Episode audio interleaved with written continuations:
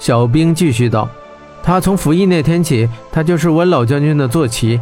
这么多年，他可是陪着温老将军征战数处，历经了无数次战斗。”霍真看着温莎道：“原来他是你父亲的坐骑，这也难怪他的战斗经验如此精湛。”温莎点点头道：“没错，他是我父亲留给我的回忆之一，而且他身上还隐藏着一个秘密。”霍真忽然想到了什么，插口道：“这么说来，两年前那场猎狼行动，他也参加了？”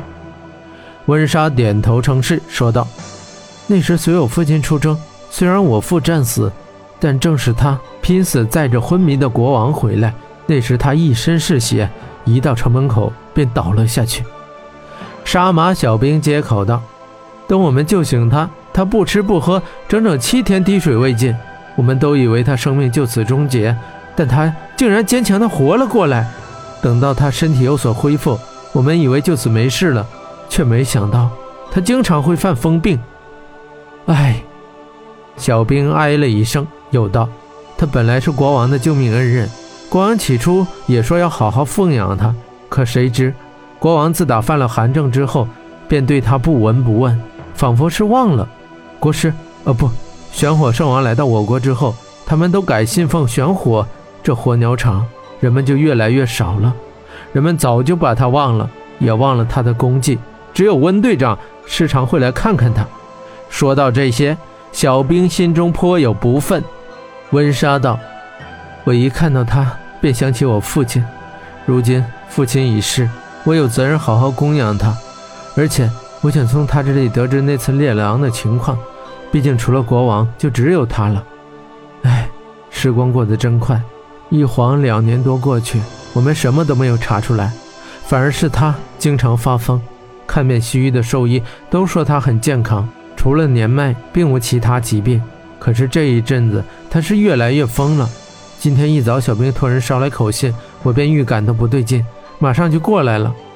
霍真听他说完，看看这烽火鸟的眼睛，淡淡道：“也许他根本就没疯，他只是有些厌倦了。”他走过去，用手轻抚老大的脑袋，一股柔和的元气传到老大的身上，老大终于停止了叫声。只是两眼牢牢地盯着霍真。小爱，你能听懂他的叫声是什么意思吗？霍真问道。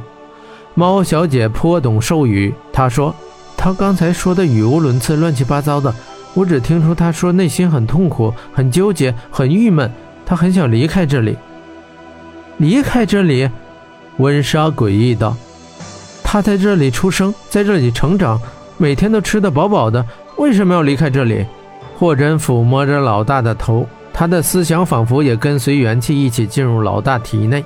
他缓缓道：“也许他已经厌倦了征战生活，厌倦了流亡与死亡。两年前的那场猎狼行动给予了他重大的打击，与恶狼惨烈一战，看到主人陨落，他的内心是极度痛楚。那痛苦的经历和恐怖已经深深印在他的脑海里。”挥之不去，每每思来都痛若当场。可是，他又不愿离开他的家乡，于是就纠结而痛苦。如今，他已下定决心要彻底离开这里，因为这里只会带给他可怕的回忆与无法言说的伤痛。他渴望新的生活，渴望自由。霍真一番话说完，火鸟老大竟低下头，发出咕咕的叫声。他仿佛听懂了霍真的话，在表示同意。温莎疑惑道：“这怎么可能？你又怎会明白火鸟的想法？”霍真道：“一切生命都有他自己的喜怒哀乐，只有用心体会，方能察觉。”小爱看着霍真，眼中透出欣赏之意。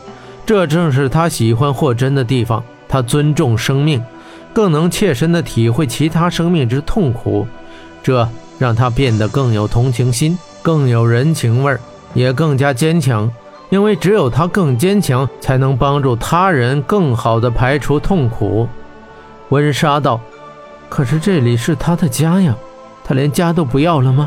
还有，我们还不知道两年前到底发生了什么。那狼……”霍真打断道：“他既然不愿回忆，你又何必强求？为什么不让他自己做选择呢？难道你就眼睁睁看着他在这里发疯致死吗？他看着杀马小兵道：“小兵，这件事你怎么看？”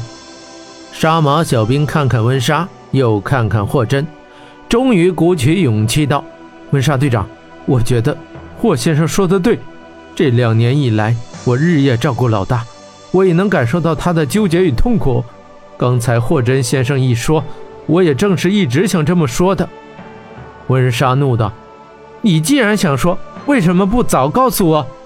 小兵低下头，低声道：“我一直没有勇气告诉你，我也不太相信自己的判断。”温莎盯着火鸟老大的眼睛看了一会儿，看到老大颓废难过的表情，他叹了口气，低下头沉默了一会儿，在老大身边踱了两个圈子。